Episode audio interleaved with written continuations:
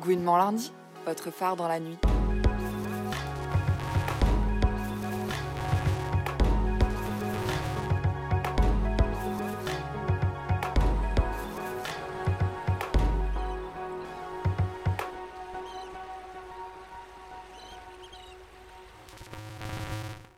Bonsoir à toutes et tous. Bienvenue sur ce plateau Gouinement lundi en direct du festival Bizarre à la folie. De là où je suis, j'ai décidé de dire les choses, de ne plus laisser régner la peur. La peur de quoi Je ne sais même pas. C'est avec ces mots que commence une lettre ouverte de l'artiste Pomme, dans laquelle elle dénonce les violences sexistes et sexuelles qui minent l'industrie musicale. Nous aussi, à Gouinement Lundi, on aime dire les choses, célébrer les accomplissements, les beaux projets, les témoignages inspirants, mais également dénoncer les violences, critiquer des systèmes et remettre en question les choses, justement. C'est pour cela que nous faisons de la radio. Ce soir, on vous propose de dire les choses de l'industrie de la musique, du côté des artistes, des professionnels et de ceux qui animent nos nuits. Quelle place pour les femmes, les personnes trans et non-binaires? Quelle place pour les lesbiennes et les bi? Peut-on exister librement dans toute sa singularité, sa pluralité, en liberté? À quelle violence est-on confronté lorsque l'on ne rentre pas dans la norme confortable de l'homme blanc cis-hétéro ce vaste sujet, nous avons le plaisir de recevoir ce soir Louisa Donna, chanteuse pop et activiste féministe. Salut Louisa Donna. Hello. Merci d'être là. Euh, nous avons aussi le plaisir de recevoir Marine Yoro. Donc tu es attachée de presse indépendante. Bonsoir Marine. Bonsoir. Et euh, dans la seconde partie de l'émission, nous allons interviewer Solène Delorme et Julie Désir du collectif euh, With Us qui articule scène club et identité trans, non-binaire et queer. Et euh, également avec nous, Lynn Brenac. Tu travailles dans le monde de la musique à Bruxelles et tu animes la chronique She They Sound sur Radio Vacarme. Bienvenue Lynn, merci d'être là. Merci.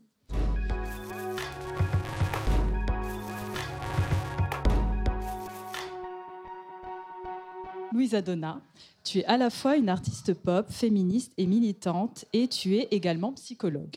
Tu écris des morceaux qui parlent, entre autres, d'identité lesbienne et de féminisme. Tu, Alors, je ne suis pas lesbienne, je suis bisexuelle. D'accord. Je, je, pense que c'est important de. Donc, de relations avec des femmes, entre autres. Tout à fait. Voilà. Mhm. Ok. Et euh, tu, je cite, euh, dénonce en rythme, éduque en rime et retourne les stéréotypes en chanson. Tu as sorti l'album Fatigue en 2021 et deux titres en 2023 qui se nomment Clic et Humide. Tout, à fait. Ok. Marine Yoro, tu es attachée de presse depuis trois ans et tu représentes entre autres l'artiste Louisa Donna. Et ton objectif est euh, de représenter euh, uniquement des artistes queer et également des artistes racisés. Tout ça. est bon Queer et ou racisés, oui, tout à fait. Très bien. Donc, Louisa Donna et Marine, il y a un plus grand nombre de coming out de femmes dans la musique euh, ces dix dernières années, selon le sociologue Sébastien Chauvin, qui est co-auteur de la sociologie de l'homosexualité qui est sortie en 2013. On le voit avec des artistes comme Oshi, comme Angèle, Suzanne, Pomme, etc., etc., Loïs Sauvage, Lala Ace. Donc, du coup, euh, diriez-vous qu'il est plus facile d'être lesbienne et out aujourd'hui dans la musique? Louisa Donna Moi, je dirais euh, que, enfin, je ne sais pas si c'est plus facile, enfin, parce qu'il y a toujours un retour de bâton et on, on, le connaît, enfin, on voit ce qui se passe avec euh, Oshi, Bilal Hassani, etc. Donc, euh, je pense qu'il y a pas mal de choses. on peut pas dire que ce soit forcément nécessairement facile, mais en tout cas, peut-être qu'il y a une plus grande facilité à pouvoir exprimer son orientation sexuelle dans le sens où, bah, voilà, on, arrive quand même peut-être un peu plus à avoir des artistes qui peuvent parler de ça dans leur titre, même si ça va réveiller des, euh, des, haters, des, enfin, des, des, personnes, euh, des fachos, etc. Donc, euh, plus facile, je sais pas si c'est plus facile pour l'artiste, mais en tout cas, peut-être que ça se passe plus, et ça, c'est plutôt chouette. De toute façon, que ce soit dans le milieu de la musique ou dans n'importe quel milieu, dans la vie pro ou privée, c'est toujours compliqué de faire son coming out parce que, comme elle dit, on a toujours, on peut être sujet à des haters, etc. Mais euh, je pense qu'effectivement, la parole s'est un peu libérée. Je pense que c'est plus simple, entre guillemets, euh, aujourd'hui, que ce soit dans le milieu de la musique ou euh, dans n'importe quel milieu. Bah justement, tu parlais des haters. Ce mouvement de coming out public peut malheureusement déboucher ben, sur des vagues de violence, par exemple du cyberharcèlement. Le cas un peu d'école en France, c'est Oshi, malheureusement, qui est victime à la fois de sexisme, de lesbophobie et euh, donc de euh, pas mal de violences en ligne. Donc, euh, pour rappeler un petit peu l'événement fondateur, c'est les fameuses victoires de la musique de 2020, où à la fin de sa chanson qui s'appelle Amour censure, elle embrasse sa compagne Gia Martinelli sur scène. Et depuis trois ans, donc, ce baiser a été filmé, a été retransmis à la télévision et ensuite sur les réseaux sociaux. Elle est victime de cyberharcèlement, insultes, menaces, raids. Elle a reçu plus de 5000 messages de haine avec ben, des conséquences lourdes sur sa vie, euh, insomnie, déménagement, perte de poids, etc. Et euh, donc, du coup, euh, Louisa Donna, toi, dans tes chansons et sur scène comme en ligne, en tout cas, tu mets en avant ton identité euh, de bisexuelle. Et est-ce que tu as eu des réticences, une réflexion avec toi-même avant de parler de ça, ou ça s'est imposé un peu comme une évidence? Et une autre question aussi, est-ce que ça te fait peur si demain tu gagnes encore plus en notoriété jusqu'à un, voilà, un niveau comme Oshi, ou que euh, eh bien, tu puisses subir aussi euh, ce type de violence moi, je pense que de mon côté, à la fois, euh, j'ai eu beaucoup de naïveté au départ, parce que je viens de milieu militant, et donc du coup, ben, j'étais, j'étais plutôt entourée de personnes concernées comme moi. Enfin, j'ai pas vraiment, je sais pas, j'ai pas pensé tout de suite en fait que ça pouvait susciter de la haine comme ça. J'ai pas, je pense que voilà, je suis assez protégée de ce côté-là. Euh, j'étais aussi dans un, une major avec euh, un DA euh, gay. Donc, enfin, je sais pas, genre, c'était pas évoqué en réunion que ce soit quelque chose de, de potentiellement dangereux ou complexe ou quoi ou qu'est-ce en fait.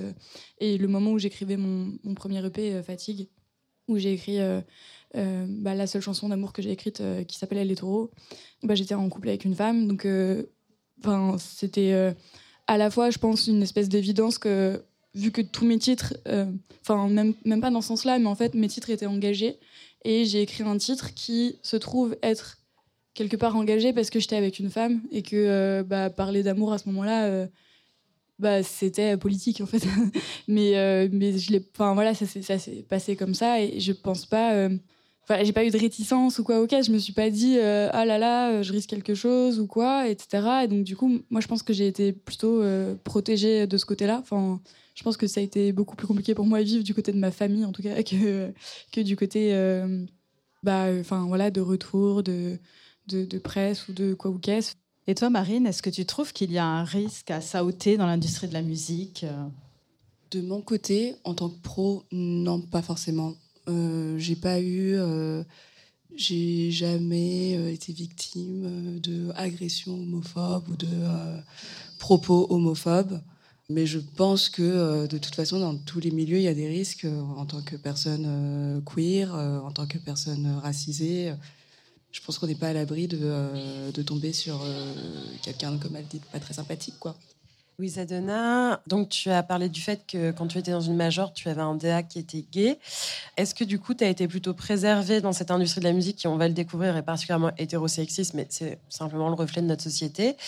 Et on s'est demandé, est-ce que voilà, tu avais eu des pressions, des injonctions à te conformer à des normes euh, hétérosexistes, tout simplement? Par exemple, ça peut être dans tes vêtements, mais aussi dans tes paroles, dans la musique que tu crées. En fait, ça peut être dans plein d'aspects. Ouais, alors, enfin, euh, ça, c'est une, question, je pense, qui m'habite euh, moi-même, en fait, de euh, à quel point. Enfin, c'est horrible, hein, mais bon, on est dans une société cis hétéronormée, donc en fait, à un moment donné, si on a un message un peu politique qu'on veut aussi adresser à tout le monde, à un moment donné, on se demande aussi bah, comment est-ce qu'on va attraper les gens et, comment à quel point j'ai aussi envie que bah, euh, Hervé au supermarché euh, du fin fond euh, du 83, il aille écouter ma musique et qu'il se dise Ah, c'est vrai que c'est peut-être pas bien de, détester les gens différents de moi. Mais, mais du coup, bah oui, bien sûr que je me pose la question aussi moi-même de à quel point j'ai envie d'être accessible, entre guillemets, à, un regard qui est pas forcément formé à comprendre euh, euh, tous les codes qui sont pas. Euh, donc c'est une question en tout cas qui est interne. Après, venant de l'extérieur, je l'ai jamais ressenti. Mais bon, aussi parce que je pense j'ai un peu une grande gueule.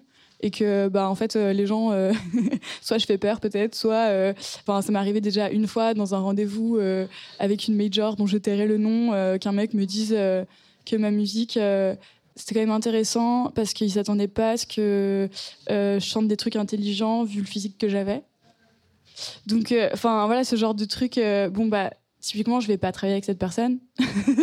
Donc euh, après, oui, peut-être que si j'avais travaillé avec cette personne, après, il aurait voulu m'imposer des choses ou quoi. Mais euh, moi, je suis toujours restée. J'ai eu la chance, en tout cas, de rester entourée de gens euh, qui me laissaient beaucoup gérer, enfin, mon image, etc. Mon premier clip, je l'ai réalisé. Euh, j'ai eu beaucoup de choses à dire sur tout ce qui se passait vis-à-vis de mon image, sur euh, euh, même mes titres en fait. Enfin voilà, je dis les choses et, et ça. Enfin, on m'a pas dit non. alors là, faudrait que t'enlèves ça. Enfin voilà, donc on m'a jamais censuré et je me suis toujours sentie plutôt libre d'écrire ce que j'avais envie quoi ce, fort enfin cette grande gueule comme tu l'appelles, ce fort caractère, c'est aussi tout simplement être féministe. Et euh, un sujet qui nous intéresse beaucoup à Gouinement lundi, c'est euh, la prise de conscience féministe. Est-ce que tu te rappelles toi quand est-ce qu'elle a eu lieu? Est-ce qu'il y a un événement particulier? C'est voilà un peu une question plus euh, sur de l'intime.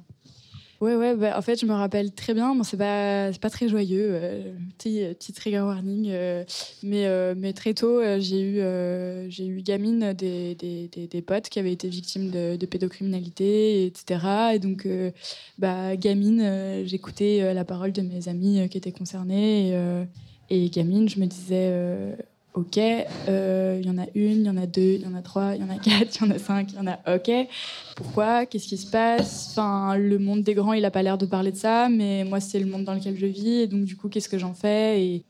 mais, euh, mais du coup, ouais, voilà, c'était prise de conscience euh, assez assez tôt. enfin, je j'ai pas l'impression qu'il y a eu un matin où je me suis réveillée en mode ah là là, le monde il est nul.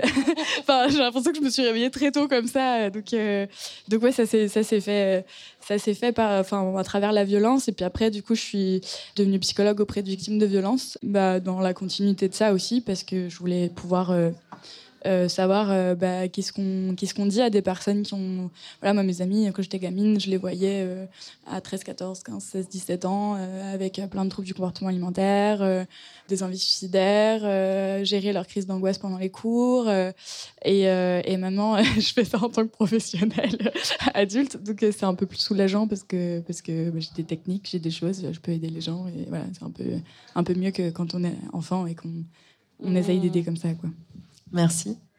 Oui, justement, euh, l'industrie de la musique a eu son MeToo également. En février 2021, euh, en tout cas, il a, été traversé par MeToo. Il y a eu quelques initiatives. Mediapart a sorti un grand dossier intitulé euh, Musique tout, l'industrie musicale auscultée, avec deux enquêtes sur. enfin, il y a plusieurs enquêtes, mais deux enquêtes, entre autres, sur deux labels très connus en France, Def Rock et Because Music qui visait euh, voilà, des personnes qui travaillaient dans ces deux labels, qui avaient commis euh, des euh, violences sexistes et sexuelles. Donc voilà, tous ces articles sont à retrouver sur leur site. Et dans ce contexte, Pomme a été interviewée par la journaliste Lénaïg Bredou.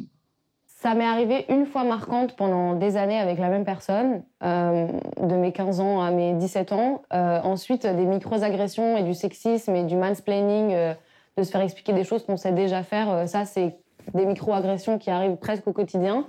Mais euh, la fois marquante euh, de, harcèlement, d'agression, c'était vraiment la même personne pendant deux ans.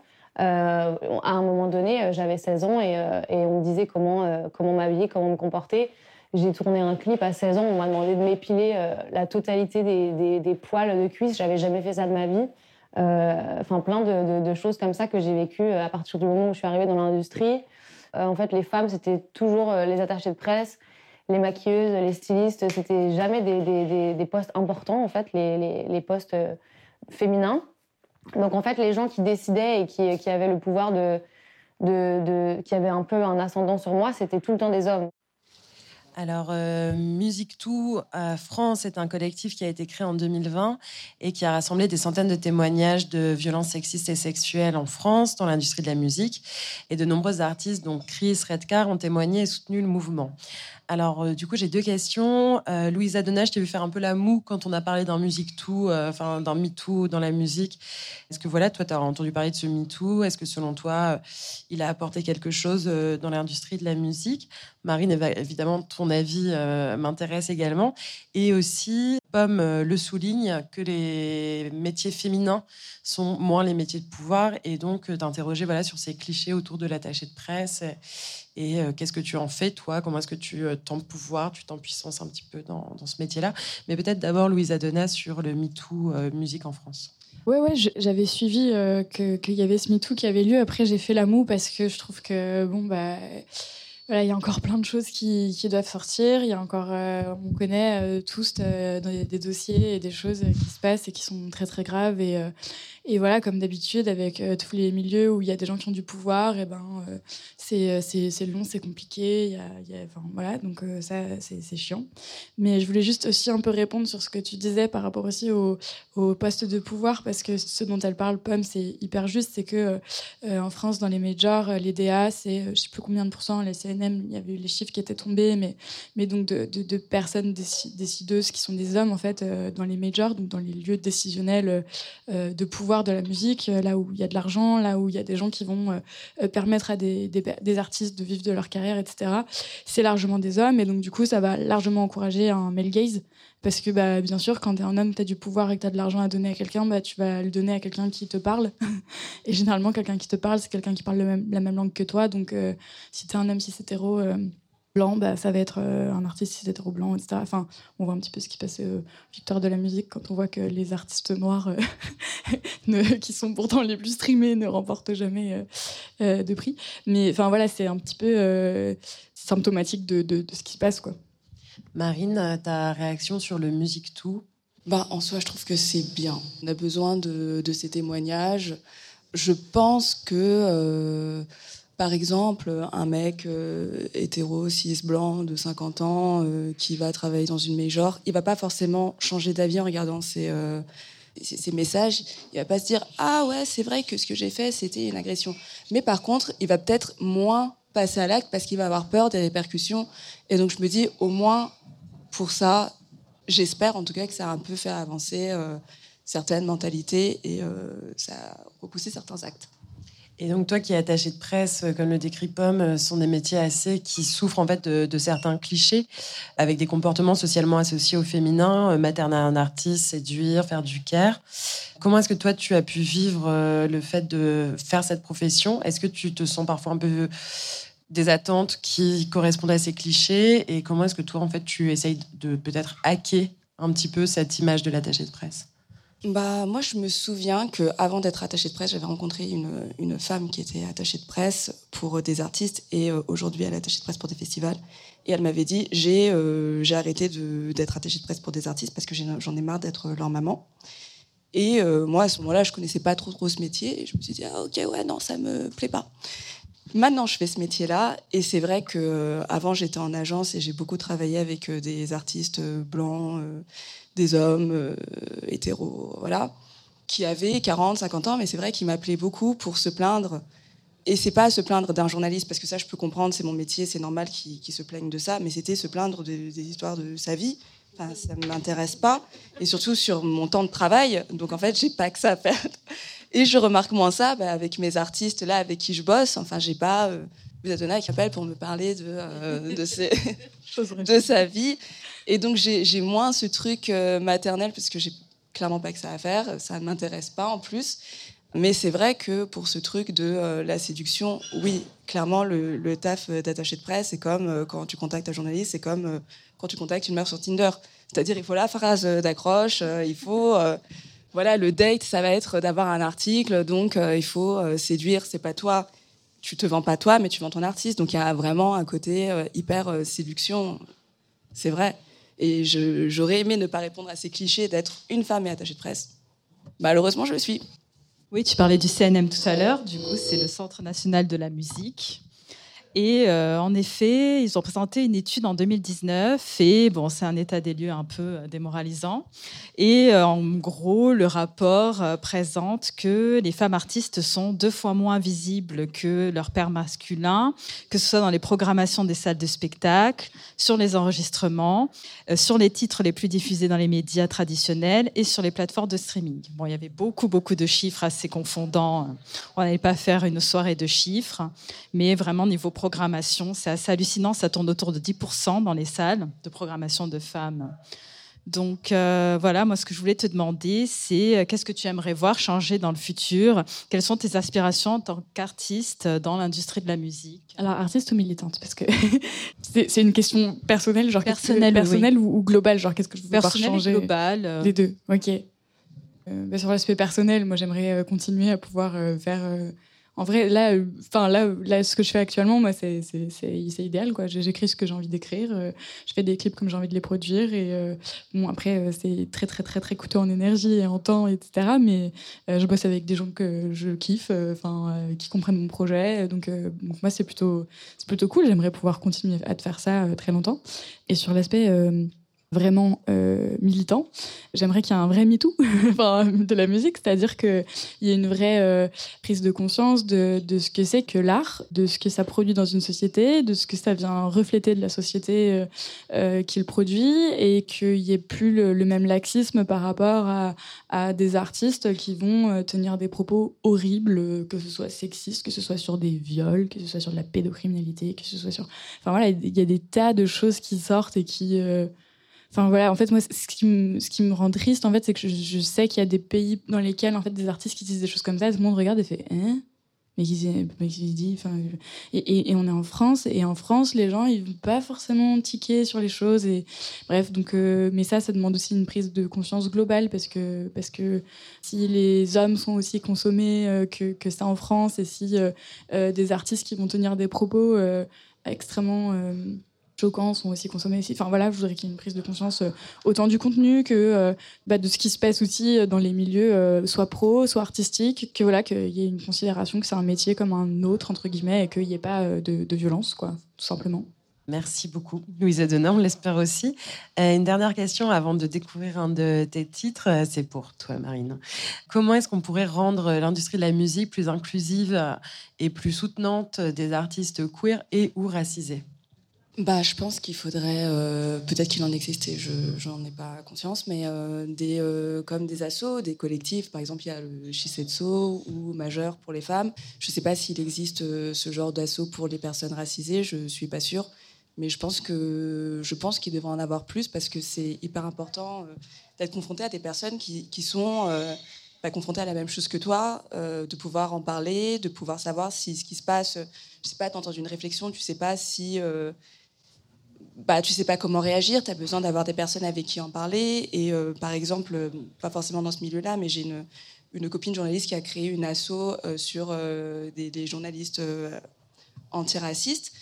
Et moi, je trouve ça hyper cool parce que quand il y a un problème, bah, justement, ils sont tous là à voir comment on peut régler ce problème-là. Et je pense que devrait avoir plus de collectifs comme ça. Moi, c'est vrai que je connais pas beaucoup de personnes racisées dans le milieu de la musique. Ça me choque un peu quand je vais au Mama Festival ou au Printemps de Bourges. Je peux les compter. Genre, j'arrive dans une pièce, je me dis, OK, il y a combien de noirs? OK, il n'y en a pas beaucoup. Je peux pas trop me dire ça pour les personnes queer parce que ça ne se voit pas. Mais en tout cas, euh, j'aimerais qu'il y ait beaucoup plus de personnes racisées et queer dans ce milieu-là. Ça manque énormément, je trouve. Juste une petite question, deux secondes, juste un nom d'artiste. Hein. Mais moi, je voulais savoir euh, quel artiste queer, racisé ou pas, euh, vous a donné soit envie de faire ce métier, soit de faire de la musique, soit d'être euh, attaché de presse, qui, qui, vous a un peu construit, un peu une figure comme ça dans votre construction et votre envie d'être dans cette industrie et dans ce métier? Un nom. Moi, j'en ai une qui me vient en tête, mais euh, je pense qu'il n'y a pas beaucoup de gens qui la connaissent en France. Mais, mais c'est juste que c'est une des seules artistes euh, bisexuelles que je connaisse et qui parle beaucoup de ça. Elle s'appelle Girly. Je ne sais pas si vous la connaissez. Mais euh, elle, est, elle est anglaise. Et moi, ça me, ça me parle énormément parce que, enfin, voilà, elle a des, des paroles enfin comme moi en fait genre elle peut parler des mecs elle peut parler des femmes elle peut euh, enfin euh, c'est quand même un sujet très complexe et très casse-tête d'être bi. C'est vraiment beaucoup beaucoup de, de, conflits internes très réguliers. Et donc d'avoir une autre personne qui en parle et qui met ça en mots moi ça me fait du bien. Et surtout en musique c'est ce que j'aime. Donc euh, voilà. Si vous la connaissez pas Girly je sais pas si il y en a qui la connaissent ici? Ah merci. Et toi Marine? Bah, je dirais probablement Lala Ace parce que déjà les franco-ivoiriennes comme moi lesbienne comme moi et elle est dans le milieu du rap, quoi. Et euh, moi, j'ai grandi euh, en écoutant énormément de rap et j'en avais un petit peu marre euh, des mecs qui parlaient des meufs pas de façon très très cool. Et euh, quand je vois Lala S qui parle du bocho d'une meuf, je me dis putain, ça fait longtemps que j'attends ça. Donc je dirais Lala S. Merci beaucoup, Louisa Donna et Marine. Donc, il est temps d'écouter ta musique, Louisa Donna. J'ai choisi ton titre Humide, qui, je trouve, illustre vraiment magnifiquement bien les frissons et les papillons d'une passion naissante. Merci beaucoup.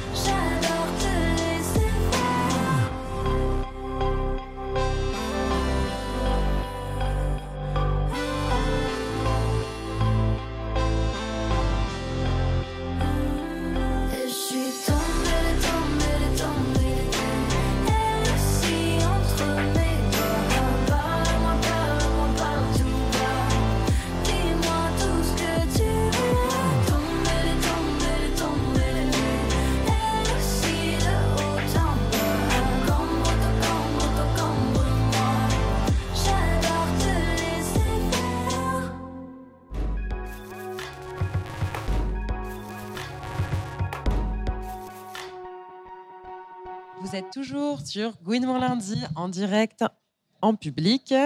Public. Ouh Ouais Ok, tout le monde dort. du festival Bizarre, pardon, qui a lieu du 4 au 14 mai à la Folie à Paris. Nous discutons aujourd'hui de la place des femmes et des personnes trans et non binaires, lesbiennes, bi, queer, au sein de l'industrie de la musique.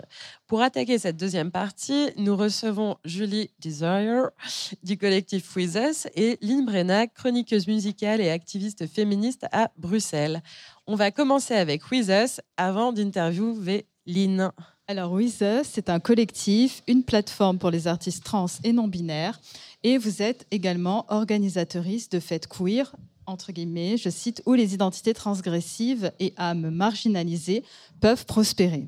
Donc, le club est également un lieu où se livre une bataille sans merci pour plus de représentation et d'inclusivité. Le club, souvent présenté comme un Eldorado pour les personnes queer, euh, avec beaucoup de mythologie associée, est-il si safe et inclusif qu'on le prétend? En tout cas, la nuit et le club sont historiquement des espaces qui charrient toutes sortes de populations interlopes venues transgresser la cis-hétéronormativité et les normes étouffantes du jour. Donc cet espace qui peut représenter un véritable refuge, un lieu d'expression et d'émancipation pour les personnes queer, peut-il réellement s'affranchir des normes du jour? C'est la question qu'on aimerait euh, donc poser et voir avec euh, le collectif euh, With Us. You know, it's funny, you know, this culture has really morphed into or been dominated lately by white heterosexual cisgender men. You want to be able to see that there's a possibility for you. You want to be able to see that you can do something.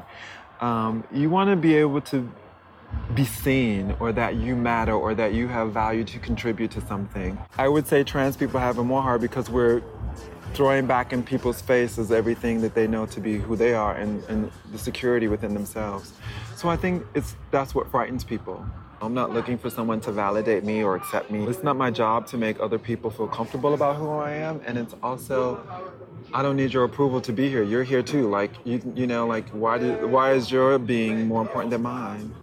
We're just at the tipping point of gender and sexual orientation and body modification. You know, you're gonna see all different types of gender expressions and sexual orientations because, you know, these are just people being put into boxes and there's 7 billion people on the planet. You don't think there's gonna be 7 billion different varieties of human beings?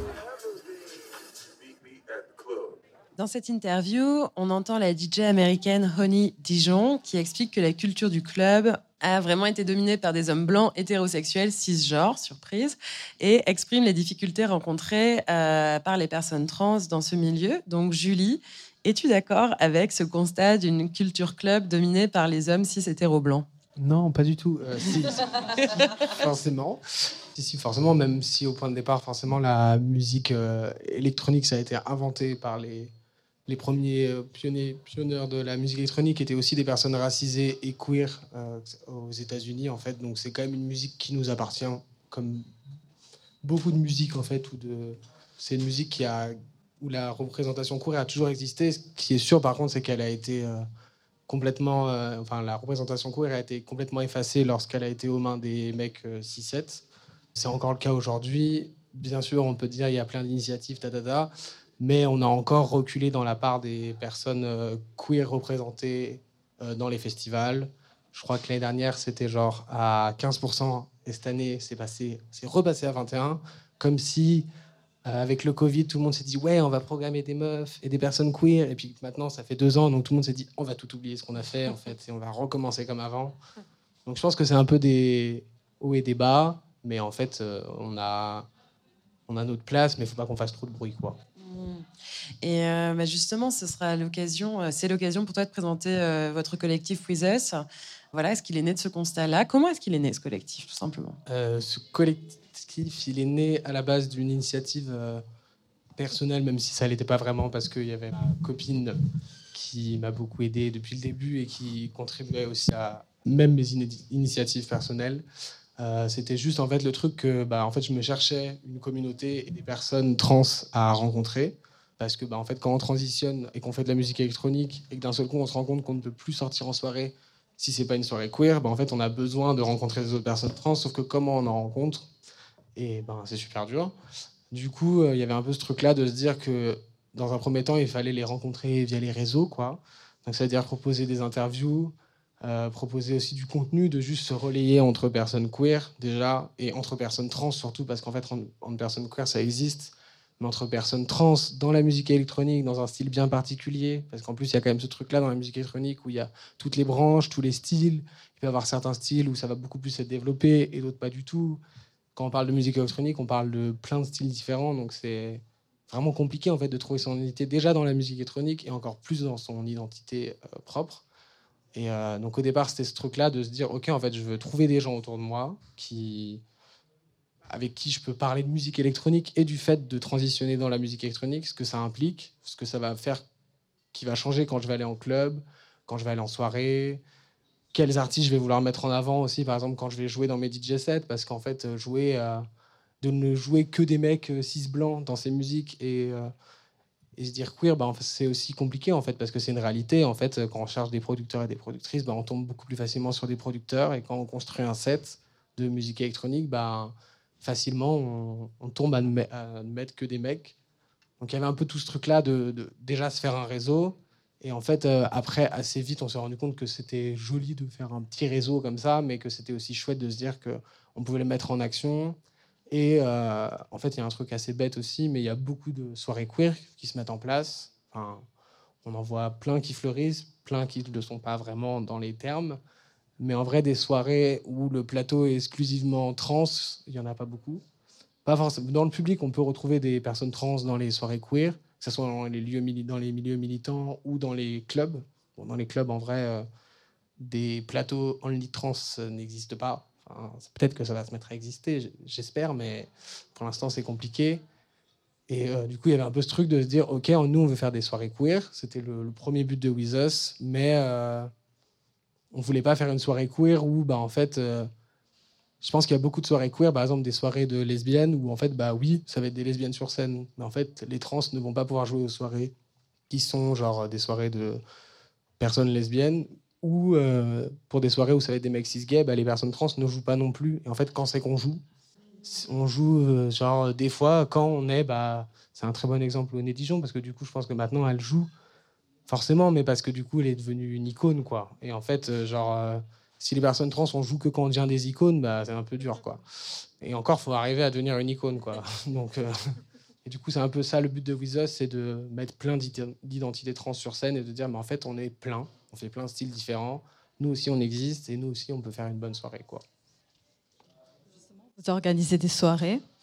Et euh, du coup, moi, je me demandais si euh, quelle a été la première fête queer en club qui a été une révélation pour vous et où vous êtes vraiment senti à votre place, euh, si tant est qu'elle existe, si c'est passé?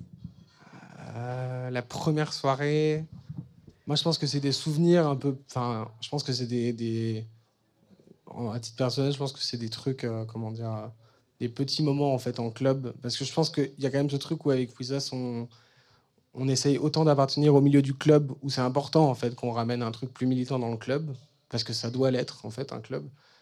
Mais en même temps euh, il y a plein de choses qui poussent à aller vers que le milieu militant en fait et le milieu associatif. Enfin en fait pourquoi s'emmerder à aller dans un club où on sera maltraité plutôt que en fait si on va dans un milieu militant on sera bien quoi. Donc en vrai euh, il y a un peu ce truc là de, dualité de toujours savoir. Je pense que moi, il y a grave des expériences euh, personnelles. En vrai, même, c'est bête, mais par exemple, il y a deux semaines, il y avait le, au sample, il y avait le Pink Block qui a organisé une caisse, enfin une soirée pour remplir les caisses de grève. Moi, j'ai jamais vécu une soirée comme ça. C'était un moment hyper important et hyper fort où, euh, il n'y avait pas une surreprésentation des mecs cis-gays dans la soirée, parce que ça, c'est quand même souvent le cas aussi dans les soirées queer. C'était quand même assez mixte. En plus, c'était au centre, donc ça reste un lieu qui est moins cher que pas mal de lieux à Paris. Donc on est quand même, on se sent mieux, on peut dépenser de l'argent, quoi. Et, et ça, c'était vraiment un moment important. Je pense que c'était vraiment la première fois, en tout cas, que je sentais autant un truc important et qu'en fait, mine de rien, nos soirées à nous, les soirées queer, quand elles sont bien faites et qu'on est entre nous, elles sont 20 fois mieux que les autres, en fait. Je pense que je l'ai jamais retrouvé ailleurs qu'il y a deux semaines, quoi. Donc c'était il y a deux semaines, alors ça fait longtemps quand même que. Et justement, quel est un peu votre constat euh, dans votre collectif sur euh, ben, la scène club et comment euh, voilà, l'inclut ou pas les personnes queer, trans, non-binaires Est-ce que vous arrivez à être booké ou pas Est-ce qu'il y a assez d'initiatives? C'est quoi un peu voilà, le constat sur cette scène? Bah, Je pense que le constat est assez simple déjà. C'est par exemple, il y a deux semaines il y a un peu nos homologues, même si peut-être que Yale ne disent pas la même chose, mais nous on le dit parce qu'on les aime bien.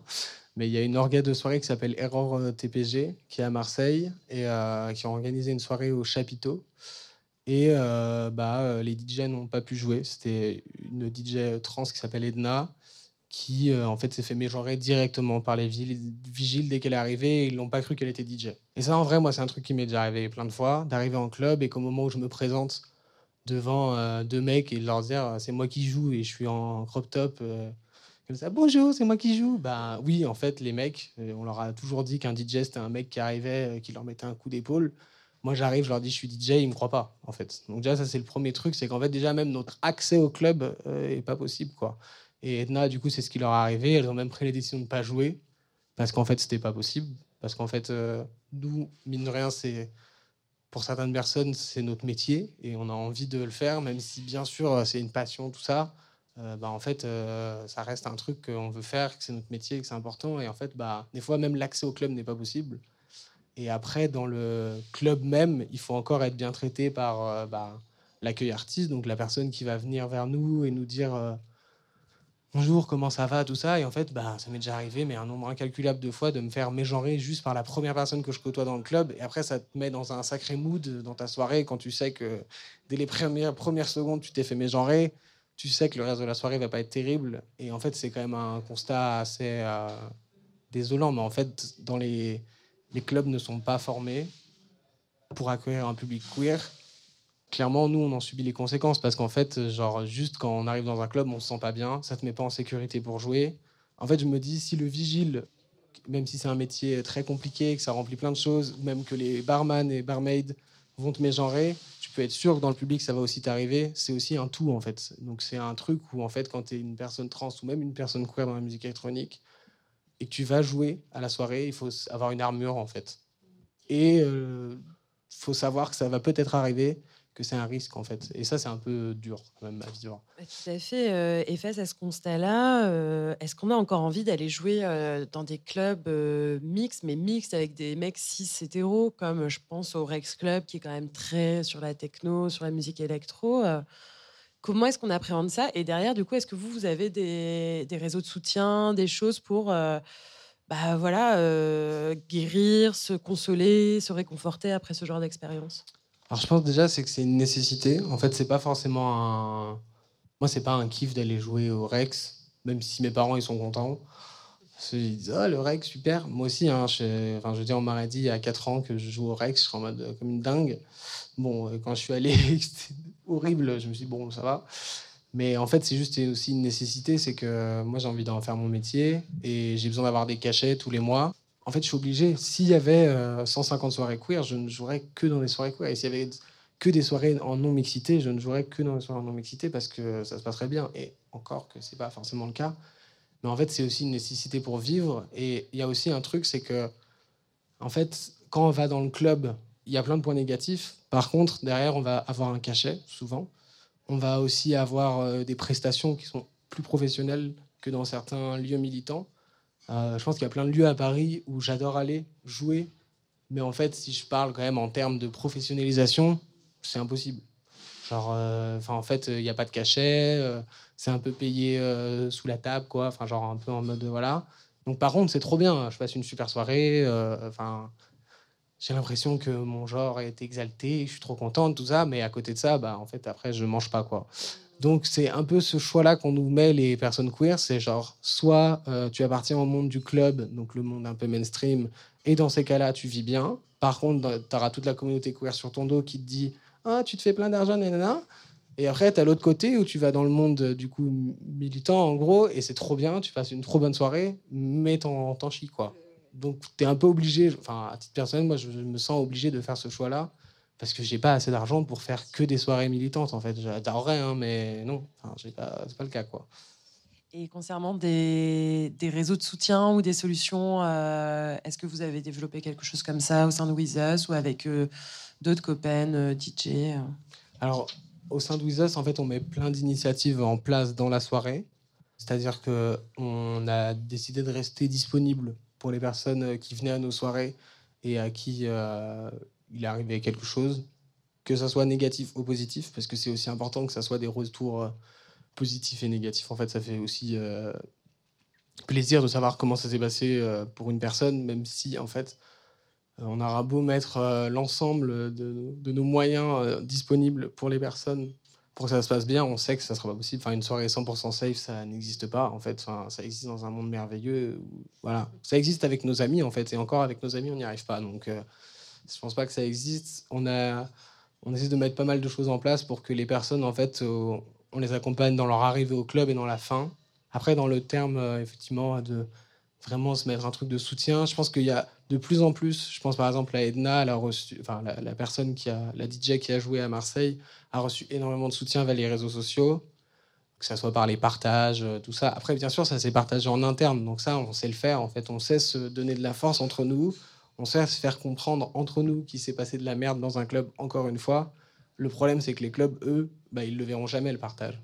Je pense typiquement à la fin Edna, avec du coup, je lui ai pu lui parler. Et en fait, elle m'a dit euh, que la DA du chapiteau lui avait envoyé un message en mode bah, Je te donne tout mon soutien, Edna.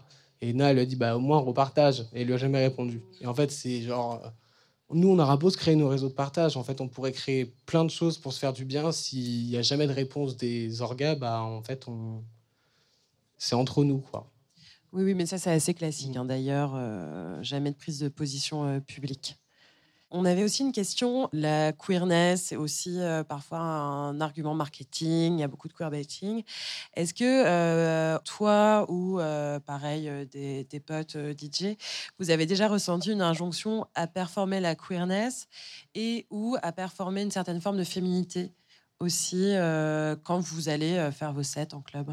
Bah, moi, après, c'est aussi un, titre personnel. Enfin, performer la féminité, Enfin, je veux dire, euh, j'ai une copine, donc déjà, euh, dans le monde lesbien, il faut quand même que je fasse comprendre que je suis vraiment une meuf, parce qu'autrement, euh, voilà, les terres vont me tomber sur le dos. Et en fait, le, performer la féminité, c'est genre un truc que depuis que j'ai transitionné, ça fait partie intégrante de ma vie. Et en fait, le truc qui me rassure, c'est que plus je joue dans les soirées hétéro, plus il faut que je performe la féminité quand je joue dans un milieu queer, ça va, je peux un peu faire genre euh, que le genre il est un peu chelou et tout, mais autrement je suis obligé de vraiment y aller à donf. Ouais, je pense que c'est sûr qu'il y a une. Enfin, quand tu es une personne trans sur scène, euh, les identités euh, trans fouch, genre ça n'existe pas dans le monde, de la musique électronique. Genre les représentations trans qu'on a, c'est des représentations de meufs trans et de mecs trans. Genre les personnes qui ont des genres plus fluides, bah, elles sont invisibilisées et on les comprend pas. Enfin, je pense que même dans les rapports qu'on a des personnes trans qui sont programmées dans les festivals, c'est des personnes trans qui, ont, auront eu la nécessité aussi d'aller vers euh, des transitions qui, qui vont se rapprocher de, du genre d'un genre euh, bah, plus féminin ou masculin en gros. Et je pense que les identités euh, non binaires qui vont plus être entre, même si bien sûr il n'y a pas de hiérarchie entre tout ça, bah, elles vont être beaucoup plus oubliées. Donc forcément, c'est aussi des choix que moi, quand je vais être accueilli sur des lieux, si les personnes, je suis un peu une beauf, genre, euh, les gens, ils vont être trop choqués, en fait. ça m'arrive très souvent aussi que dans mes comportements, les gens, ils sont en mode, ah ouais, ok, donc des fois, tu, tu bois beaucoup d'alcool et genre, t'es vraiment taré, quoi. Bah oui, en fait, genre, je suis pas genre juste là à cuire des pâquerettes et à faire genre. Euh, et ça, ça c'est un vrai, ça, c'est un truc qu'on vit beaucoup, je pense. On se demandait également euh, qu'est-ce que la scène club t'a apporté en tant qu'artiste et qu'est-ce que tu souhaiterais apporter à cette scène, toi ou avec ton collectif? Je pense que la, scène club, quand même, moi, ça m'a permis de juste pouvoir sortir en soirée. Et je pense que c'est quand même plus facile de mettre un crop top en club que dans la rue. Donc, quand même, ça m'a apporté ce truc-là. Et ça, c'est indéniable. Les premiers moments où je me suis senti bien en tant que personne trans, c'était dans un club et aussi sur scène. Parce que du coup, euh, ma transition a vraiment accompagné mon projet de musique. C'est-à-dire qu'au moment où j'ai transitionné, c'est un peu le moment où j'ai commencé à avoir beaucoup de dates, en fait ça, fait, ça peut paraître bizarre, mais en fait, ça a été le moment où ça a commencé un petit peu à marcher. En fait, c'est le moment où j'ai transitionné. Ok. Mais en fait, du coup, ça m'a permis d'exprimer un peu qui j'étais assez facilement et à tenter des choses. Et euh, je pense que c'est un truc assez collectif aussi dans With Us. En fait, euh, le club, c'est un endroit où déjà, en fait, entre amis, on s'est beaucoup retrouvés. C'est un endroit où on a aussi pu euh, expérimenter et savoir ce qu'on ne voulait pas vivre je pense c'est bête, hein, mais je pense pour organiser une bonne soirée en club, il bah, faut y aller souvent, même si des fois c'est chiant. Et que en vrai, de vrai, euh, j'y vais plus tant que ça quand je joue pas. Mais euh, avec le collectif, en vrai, il y avait ce truc où on avait tous euh, cette culture-là, un peu du club, en fait. De, vraiment de sortir dans les clubs tous les samedis, tous les vendredis, même si c'est des soirées de merde, même si machin, un truc. Et maintenant, on commence à comprendre qu'on aime moins quand c'est pas des soirées queer. Mais c'est aussi important en fait de beaucoup sortir, de rencontrer du monde, de se dire que c'est, enfin, de rencontrer les les orgas de soirée, de se rendre compte de ce que ça nécessite, de ce que ça demande à un vigile d'être là de minuit à 7 heures. Euh, qu'est-ce que ça va lui coûter à la fin de sa soirée Qu'est-ce qu'il va gagner euh, Pourquoi des fois on a l'impression qu'ils sont pas sympas bah, C'est peut-être parce que euh, sont passés une soirée horrible, qu'ils sont sous-payés, qu'on les traite de connards toute la journée. Et pareil pour le bar. Enfin, je pense qu'il y a ce truc où quand on se met à travailler dans un club, on se rend compte de tout ce que ça nécessite en fait en termes d'énergie d'y travailler en fait. C'est pas genre un emploi comme un autre, on travaille dans la nuit avec des gens qui font la fête. Donc c'est autre chose quoi. Et si on devait euh, imaginer, réfléchir ensemble à une mini cartographie euh, d'un Paris queer fait de soirées et de lieux accueillants et bienveillants euh, pour les personnes trans, non binaires et queer, ça donnerait quoi? C'est quoi un peu les lieux Hmm, bah, La Flèche, en vrai, la Flèche d'Or, en vrai, c'est quand même vraiment un, lieu super chouette. Enfin, en vrai, euh, je crois que j'ai jamais été trop déçu. Et la soirée euh, PD qui est vraiment trop, bien. Enfin, vraiment, c'est déjà en termes de représentation sur scène, parce que je trouve que c'est important, en vrai, même dans les soirées queer, de se dire, OK, qui c'est qui est sur scène? Le public a beau être fantastique. Bah, en fait, euh, si sur scène, il n'y a aucune personne racisée, si sur scène, il n'y a aucune personne trans, si sur scène, il n'y a que des mecs cis gays, bon, bah, ça reste une soirée queer comme les autres, en fait, comme on en a plein. Donc la flèche, je trouve que c'est quand même un lieu assez cool pour ça.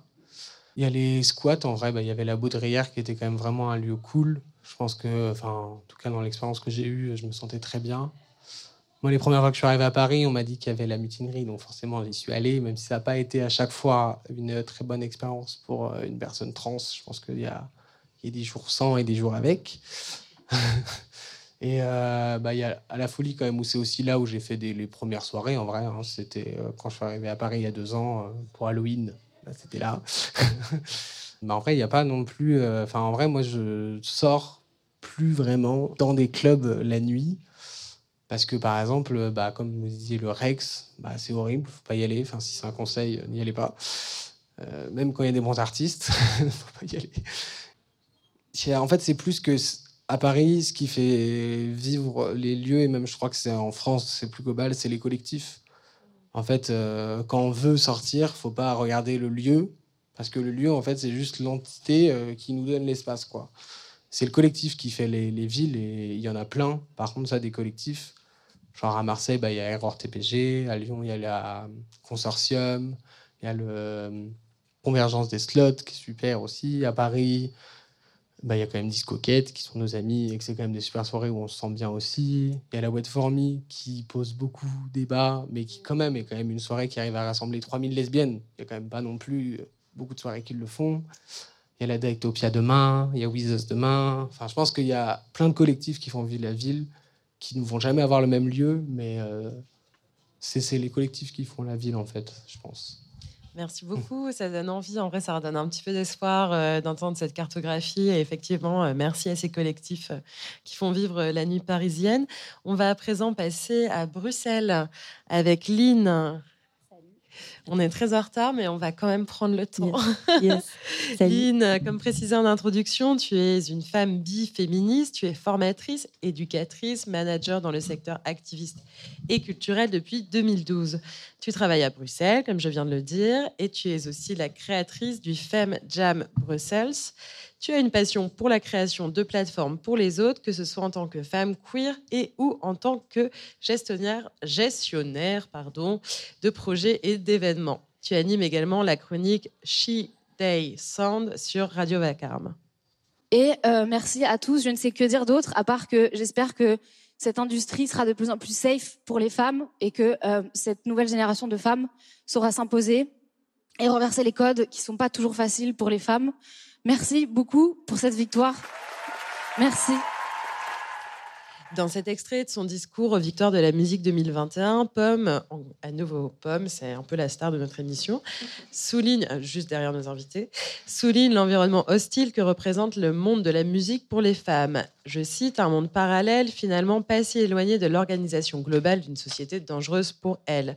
Ce sont des mots tirés de sa lettre ouverte dont on a déjà parlé. Elle y parle notamment d'une entrée dans le monde de la musique traumatisante à 16 ans.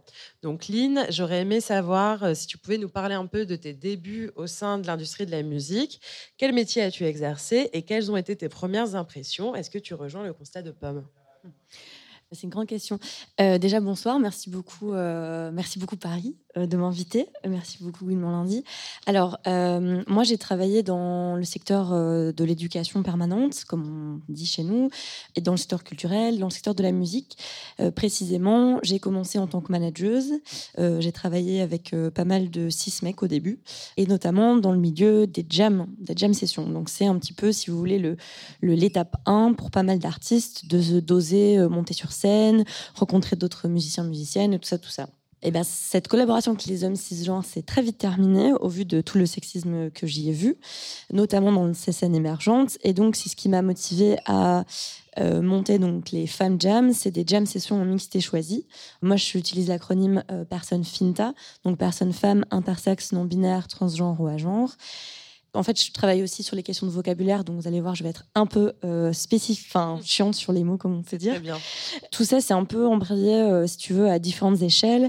Et puis, donc, du coup, j'ai commencé à travailler en tant que manageuse avec euh, des, des artistes finta des projets qui se revendiquaient pas forcément engagés, mais en tout cas, il y avait que des femmes dans, euh, dans le groupe. Donc voilà, de fait, euh, il y a plein d'enjeux qui, qui se dégagent. Et puis, bah, j'ai développé avec euh, du coup les femmes jam, les mix, enfin bref, toutes mes différentes casquettes que j'ai pu avoir.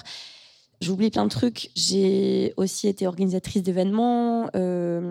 Euh, j'ai vraiment eu beaucoup de casquettes différentes. Et donc, euh, on parle aussi de ma, ma chronique qui s'appelle She They Sounds sur Radio Vacarme, qui est une super euh, web radio queer et féministe à Bruxelles, avec plein de résidents, résidentes Finta, du coup que je vous recommande à tous d'aller écouter. Il y a plein d'émissions super, donc n'hésitez pas à aller découvrir ça. Et en fait, le constat de pomme, en fait, je le, je le vois aussi à mon échelle. Un peu de contexte, en gros, en Belgique, euh, il y a euh, deux secteurs de la musique. Il y a le secteur francophone et le secteur néerlandophone. Donc moi, j'étais impliquée dans le secteur francophone principalement. Et en gros, on m'appelle pour être dans des jurys, dans vois, des jurys d'artistes, et euh, il y a un truc qui s'appelle les festivals de showcase. Donc en fait, as plusieurs moments, comme le Mavakash, par exemple, comme euh, euh, Marine disait tout à l'heure. C'est des moments professionnels où toi, tu entres dans le secteur de la musique avec des grands yeux. Tu es là, ah, c'est super, je vais représenter mes artistes, je vais faire plein de trucs. Et puis, bim, bim, bim, bim, harcèlement, sexiste, commentaires, tout ce que tu veux, ça te tombe dessus les violences, c'est un continuum partout et dans le secteur de la musique aussi. C'est-à-dire qu'à partir du moment où tu apprends en fait euh, n'importe quel instrument de musique, eh ben c'est là que le sexisme il commence. Super. Il y a un super podcast d'ailleurs, des couilles sur la table dédié au secteur musical que je vous recommande à tous. Et en fait, à partir de ce moment-là, tu vois, tu prends des artistes comme Pomme. Voilà, Pomme, elle a essuyé euh, du sexisme et de la violence, sûrement de la lesbophobie et plein d'autres trucs, tout son parcours. Donc, si elle est Pomme aujourd'hui, c'est parce qu'elle a survécu à tout ça et qu'elle a continué à dire je vais y aller, je vais y aller, j'y vais, j'y vais, j'y vais, j'y vais. Donc, en fait, il faut prendre conscience que toutes les personnes qui sont dans le secteur de la musique ou dans l'industrie de la musique ont vécu un certain nombre de, de violences et sont toujours là pour continuer en fait à élaborer sur le constat que tu dresses de cette industrie de la musique, j'aimerais revenir avec toi sur euh, le MeToo de la musique. Est-ce que selon toi, il y en a eu un C'est-à-dire, euh, est-ce qu'il y a eu vraiment une libération de la parole et des conséquences concrètes euh, dans la profession, que ce soit en Belgique ou en France? Mhm. Alors, donc la campagne Musique Tout en France, donc c'était une récolte de témoignages, euh, voilà, menée par euh, par deux personnes qui étaient anonymes à l'époque et maintenant on sait qui, qui elles sont. Sachez que Musique Tout est en ce moment en procès pour diffamation. C'est un procès qui dure depuis hyper longtemps, mais il y a que un des deux fondatrices qui est en procès, hein, pas l'autre, hein, alors que les deux sont publics. Donc déjà. Mais qui a attaqué en procès? Euh, C'est un label. Enfin, c'est une, mais je sais plus exactement qui, mais tout ça vous vous retrouvez assez facilement sur les réseaux sociaux. C'est comme la meuf qui a lancé Balance ton port. Elle a été en procès pour diffamation. Donc en fait, il y a une avancée avec OK, on a un problème de système, bah, toutes les, euh, les initiatives à la suite de Paytashnek, comme Paytanot par exemple, sont une première libération de, de, la parole, mais l'écoute n'était pas encore là. À nouveau, musique tout, ok, super, on parle, on parle, mais en attendant, il y a des artistes dont vous entendrez jamais le nom, qui ont aussi été dénoncés dans ces campagnes et qui ont signé des gros contrats de confidentialité avec les victimes et qui sont maintenant à nouveau programmés dans des gros festivals et ils montent pas de blanche comme si de rien n'était et donc, euh, ça, c'est en fait, c'est hyper frustrant. En Belgique, on a eu aussi la campagne Music to Belgium. Elles ont fait une récolte de témoignages. Je dis on parce que je travaille sur ces questions-là aussi, mais, euh, mais en soi, euh, on n'est pas liés, quoi. Et en gros, bah, on attend encore, ça je voulais dire, on attend encore, en fait, le résultat des, des enquêtes. Donc, il y a eu quelques profils qui ont été sortis, donc il y a des noms dont on se doute. Et il y a encore plein de noms on ne sait pas, mais si ça se trouve, euh, pareil, ben, on aura le même sort qu'en France, où euh, ben, qui sait que quand il y a des trucs qui vont sortir, on aura aussi des procès pour diffamation. Ça a déjà été le cas en Belgique sur des, histoires dont, je ne peux pas vous parler. Mais en tout cas, euh, en fait, c'est ça aussi tout, ce qui est en fait prise de parole publique, c'est qu'il y a tout un truc dont on n'a pas accès en tant que grand public, qui se passe derrière les, grandes portes secrètes de la musique, ou en tout cas dans les grandes portes en fait du droit qui protègent aussi les victimes ce qui est super important. Moi, ce que j'observe, c'est que du coup, comme tu disais, euh, une de mes collègues de table avant, c'est qu'en fait, maintenant, il y a la peur de la représaille. Donc, moi, je suis arrivée dans le secteur de la musique en étant ouvertement féministe, ouvertement queer, et en n'ayant pas du tout peur de l'ouvrir, parce que c'est ma personnalité. Et ce que j'ai observé, en tout cas en Belgique, c'était une volonté d'écoute. Et maintenant, on tombe un peu dans des genres de bandes enfin de sparadrap un peu superficiel de regarde, on a fait un projet safety, on a fait une affiche 50-50 ou allez, on a fait une journée féminine, ça aussi, tu vois, bref, une artiste féminine, ça ne veut rien dire, euh, un artiste masculin, ça ne veut rien dire. Soit on a un genre, soit on a une expression de genre, mais voilà, euh, ça aussi le mot 100% euh, féminin. Moi, je veux plus les voir dans notre, enfin, dans notre secteur, en fait, ça n'a aucun sens. Comme je dis toujours, est-ce qu'un homme en robe, c'est un artiste féminin? Ben non, voilà. Donc, euh, abrogez ces termes-là, s'il vous plaît. Donc, pour revenir sur le secteur, en gros, moi, je vois une, volonté, en tout cas, du secteur musical en Belgique, avec euh, des projets. On a beaucoup de collectifs, on a beaucoup de financement, euh, enfin beaucoup. Hein. On a des opportunités de financement, en tout cas, qui se multiplient. Mais si on n'est pas vigilant, vigilante, certains festivals ou initiatives commence déjà à faire des trucs assez en surface. Et donc, en fait, il faut tout le temps être vigilant et vigilante. Et toi, Lynn, euh, à ton niveau, à ton échelle, qu'est-ce que tu as mis en place pour faire bouger les lignes? Quels sont les outils que tu as pu développer en tant que formatrice et organisatrice d'événements? Alors, je pense qu'il y a d'un côté euh, mon travail dans les événements que moi j'organise, et de l'autre, euh, en fait, le, réseau incroyable qu'on a, qu'on a la chance d'avoir à Bruxelles. Donc moi, j'ai fait pas mal de pédagogie sur les questions de vocabulaire. Avec ma chronique aussi, en fait, c'est un outil, si tu veux, de, parole et de pédagogie, en fait, pour montrer la diversité des personnes qui composent le secteur musical. Pour dire, euh, enfin voilà, je le dis dans, l'intro de ma chronique, je dis elles sont les personnes finta dans la musique partout et ici aussi. Voilà. Donc c'est une des manières de, de le faire. En fait, je suis en train de travailler sur des choses un peu plus bêta, dont je ne peux pas encore vous parler, parce que justement, en fait, il y a pas mal d'initiatives. En gros, le, enfin, voilà, le, secteur de la musique, c'est un genre de continuum entre, euh, comme je disais avant, le premier moment où tu prends un instrument dans tes bras et puis euh, tu fais des tournées internationales, et euh, il y a plein de collectifs qui font des choses différentes. Tu vois, les femmes jam, ça aide à voilà, euh, les jams là. Et puis as des collectifs, je pense comme chez vous, euh, qui font des programmations ciblées ou qui font des soirées ou des festivals.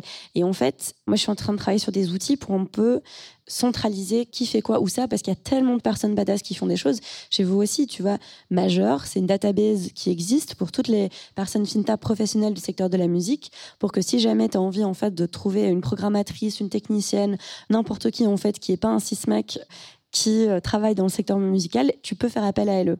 Donc, je sais, qu'on a quelques Belges qui sont inscrites là-dessus aussi. Nous, on se pose la question aussi de la database euh, en Belgique par rapport euh, aux professionnels, par rapport aux techniciennes, par rapport aux artistes. Moi, par exemple, dans tous les événements que j'organise, j'ai que des ingessons Finta, des personnes de la sécurité aussi Finta au, maximum. En tout cas, c'est quelque chose que je réclame. Et j'accompagne en fait toutes les collectives qui ont des questions là-dessus à faire leurs événements de cette manière-là. Donc, où est-ce qu'on peut aller chercher et les, aider et leur dire oui, tu as le droit de demander à ta salle d'avoir une personne de la Sécu Finta. Oui, tu as le droit de demander à la salle d'avoir une ingestion Finta. Parce que, de un, s'ils t'invitent, déjà, s'ils te payent, donc déjà, il y a ça aussi, tu vois, empouvoirer les copains à être payés pour leur travail.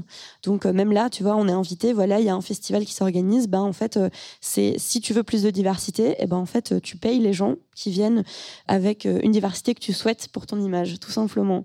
C'est pas très compliqué en fait. si tu veux pas être dans la performance, ben, c'est ça qu'il faut faire. Et donc c'est d'un côté empouvoirer ces personnes-là à le faire, et de l'autre, ben aussi faire des formations avec les organisatrices. Et pour ça, euh, je, viens de rejoindre la team de Plan Sacha. C'est une super initiative, euh, une des premières associations, c'est un peu l'équivalent de Consenti, si vous voulez, mais en Belgique qui fait voilà de la, sensibilisation, des formations avec euh, les organisatrices du secteur professionnel. Tu disais un truc super tout à l'heure, Julie. Une de tes anecdotes m'a fait vraiment penser à la responsabilité de des organisatrices. En fait, c'est pas au public d'être responsable de, sa propre sécurité, c'est vraiment les organisatrices.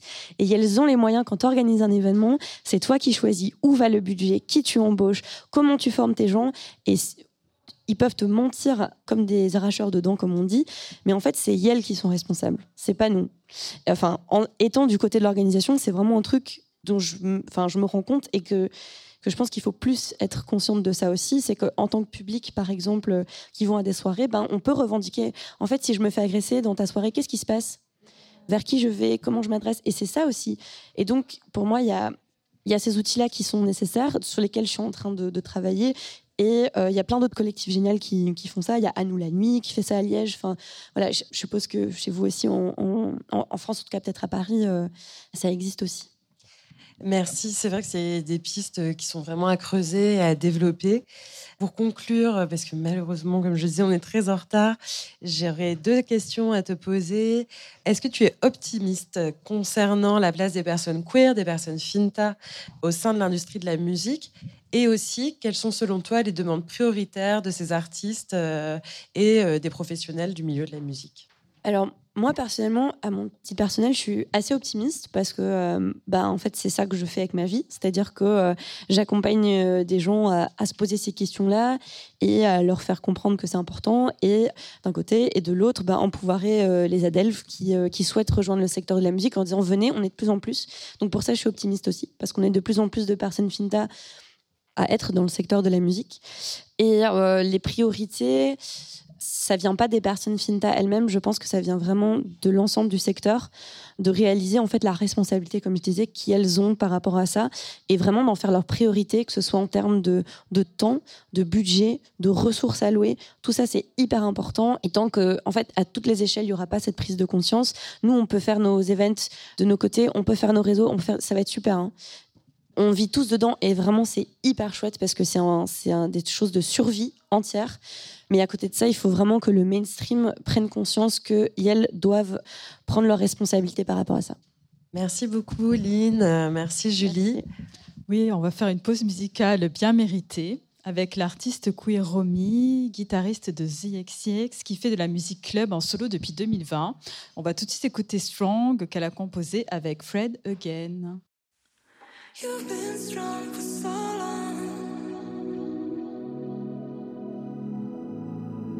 To carry this on your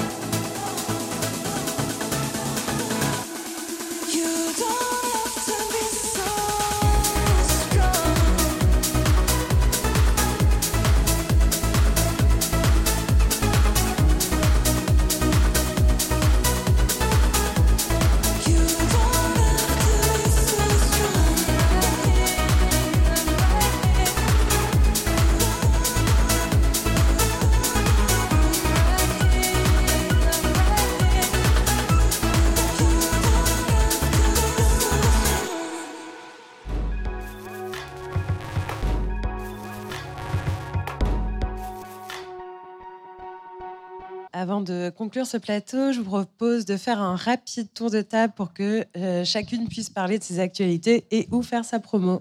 Louise Adona. Je sors un EP le 2 juin qui arrive, qui va s'appeler Punchline. Super. Julie? Alors moi, ce sera pas ma promo personnelle, hein, j'ai adoré, mais non. Euh, ça va être la promo pour Wizos, bien sûr.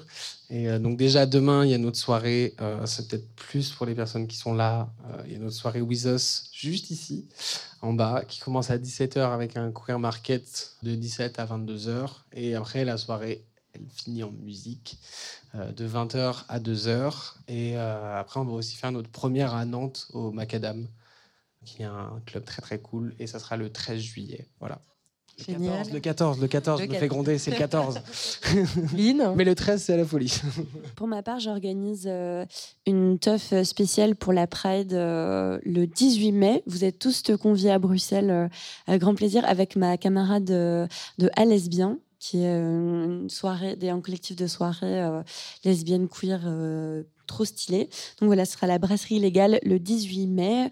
Euh, on fera une pétanque queer euh, animée par une drag queen Sandra Van de Camp et euh, deux DJ sets de Zuzi Babe et Marouchka. Ça va être bien sympa. Donc vous pouvez aller suivre Chile Sounds sur les réseaux sociaux, Radio Vacarme, mon compte perso si vous voulez des news de la Belgique. Vous êtes tous les bienvenus. Vraiment, venez, venez. On a plein de teufs super chouettes. Et j'ai un agenda en ligne aussi qui s'appelle What's Up Brussels avec tous les events faits par des par ou pour des personnes Finta dans le secteur de la musique et culturelle en général. Donc, si vous voulez euh, checker ça aussi, c'est dans mon Instagram. Voilà. Merci à vous. Marine Et euh, moi, je suis également manageuse d'une troupe de cabaret queer noir qui s'appelle Vénus Noir. Et on a une soirée le 27 mai au Velvet Moon. Et vous pouvez nous suivre sur Instagram, Vénus underscore underscore underscore noir. Merci. Ok, alors Gouinement lundi, c'est fini. Merci à nos invités Louisa Donna, Marie Nioro, le collectif With Us, Eline. Merci également à Arnaud Krab, programmateur du festival, pour son invitation et à l'équipe de Tsugi Radio pour la technique. Gouinement lundi, c'est un travail collectif, bénévole. Alors merci à toutes ses membres Inès, Sophie, Isabelle, Gaëlle, Joséphine, Émilie, Eline et Nola.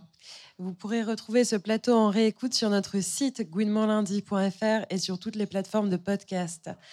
Pour nous soutenir, n'hésitez pas à adhérer à notre association Les Amis de Gouinement Lundi et à nous suivre sur les réseaux sociaux et à mettre des étoiles à notre podcast. Nous avions à cœur à rappeler que Gouinement Lundi est une émission associative, bénévole, trop peu rémunérée pour ses contributions aux programmations culturelles de divers lieux parisiens. On se retrouve le 26 juin à 19h sur Fréquence Paris Pluriel 106.3 FM pour une nouvelle Daïkoserie. Bon festival bizarre à toutes et tous.